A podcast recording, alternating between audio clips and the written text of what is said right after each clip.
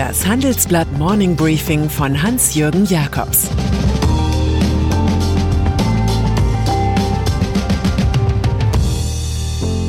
Guten Morgen allerseits. Heute ist Dienstag, der 9. Februar. Und das sind heute unsere Themen. Elon Musks Bitcoin-Coup. Berlin sagt Telegram den Kampf an. Die Mutanten von Tirol. Dieser Podcast wird präsentiert von Ohne Aktien wird schwer, dem täglichen Börsenpodcast von OMR, unterstützt von Trade Republic. Hier gibt es in nur 10 Minuten die wichtigsten News von den Börsen, dazu spannende Gäste, Ideen zum Investieren, zum Handeln und zum Sparen. Jetzt überall, wo es Podcasts gibt. Bitcoin. Es ist ein Akt gegen das Geldgewaltmonopol der Notenbanken. Über eine eigene Kryptowährung fachsimpeln Zentralbanker zwar hin und wieder, das Genre ist ihnen aber zu windig. Anders sieht es beim spekulationsfreudigen Elon Musk aus. Der Tesla-Chef hält Bitcoin im Vergleich zu den massiven Interventionen der staatlichen Geldpolitiker für solide. Und so investiert der US-Elektrobauer nun 1,5 Milliarden Dollar in die digitale Veteranenvaluta. Der Kurs explodierte um 18 Prozent auf über 46.000 Dollar, auch weil Tesla bald Bitcoin-Zahlungen akzeptieren will.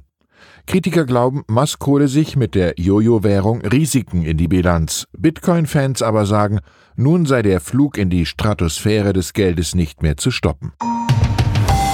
Digitale Brandstifter. Laut einer von Bundesjustizministerin Christine Lambrecht in Auftrag gegebenen Studie erklären 24 Prozent der Befragten, dass sie in Messenger-Diensten wie Telegram auf Fake News und Hassreden gestoßen sind. Donald Trump ist dort ein Held, wie es einst Fidel Castro für die Linken war. Zum heutigen Safer Internet Day kündigt das Ministerium eine härtere Regulierung an. Details erklärt Staatssekretär Christian Kastrop im Handelsblatt und sagt, Hassrede belastet nicht nur das Vertrauen in die digitale Kommunikation, Sie kann auch das Fundament unserer Demokratie und Gemeinschaft angreifen. Seiner Meinung nach müssen digitale Brandstifter entschieden zur Rechenschaft gezogen werden. Chipindustrie Wirtschaftsminister Peter Altmaier hat hier wie gewohnt große Pläne und will Investitionen in Höhe von 50 Milliarden Euro mobilisieren. Doch es gibt ein Problem. Ein asiatischer oder amerikanischer Rivale nach dem anderen kauft heimische Player auf. Global Wafers aus Taiwan will Siltronic aus München für 4,3 Milliarden Euro übernehmen. Und nun wird auch noch bekannt, dass Japans Chip-Hersteller Renesas den deutsch-britischen Apple-Zulieferer Dialog Semiconductor für 4,9 Milliarden Euro schluckt. Google. Seit längerem bemühen sich Politiker in Berlin und Brüssel, die Macht des Quasi-Monopolisten einzudämmen. Dass es auch anders geht, zeigt Jens Spahn mit seinem Bundesgesundheitsministerium. Er kam mit dem US-Suchmaschinenkonzern überein, das neue Internetportal gesund.bund.de privilegiert und prominent in einer Infobox zeigen zu lassen. Gegen den Pakt der Mächtigen klagen die Verlage Burda und Wort und Bild unter anderem wegen Verletzung der Pressefreiheit und Marktmissbrauch. Morgen bereits urteilt das Landgericht München I in einem Eilrechtsschutzverfahren. Der Sicht von Spahn und Google, dass sie dem Verbraucher einfach nur bessere Informationen liefern, mag auch die Landesmedienanstalt Hamburg-Schleswig-Holstein nicht folgen.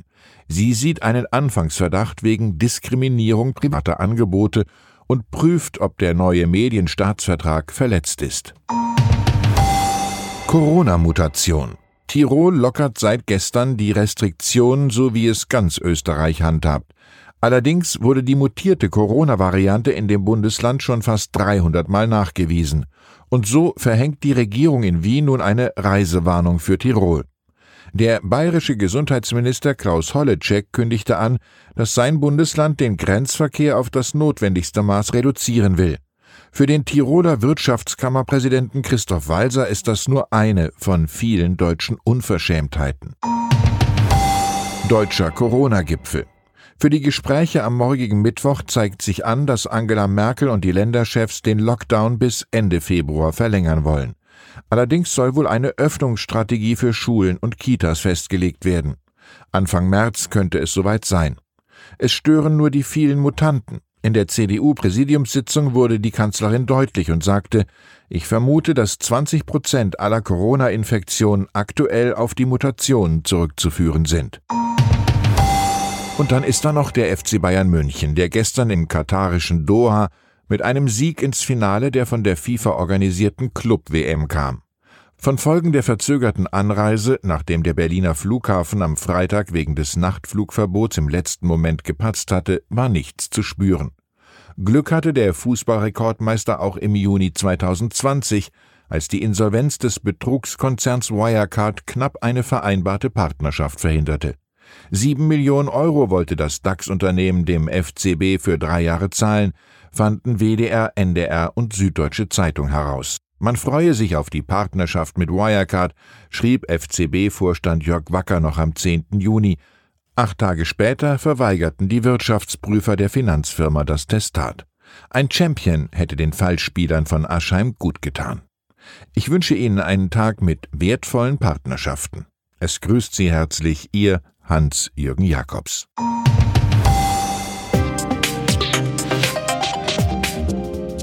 Ab 17.30 Uhr sprechen wir bei Handelsblatt Today über alle Themen, die die Finanzwelt bewegen. Integrität und Zuverlässigkeit sind der Schlüssel zu einer erfolgreichen Vermögensverwaltung. Anlegern ist es wichtig, dass ihr Geld sinnvoll, nachhaltig und erfolgreich investiert wird, um den Erfolg auch an nachfolgende Generationen weiterzugeben. Dieses und andere Themen präsentiert von unserem Initiativpartner, der Hypo Vereinsbank Private Banking. Das war das Handelsblatt Morning Briefing von Hans-Jürgen Jakobs, gesprochen von Peter Hofmann.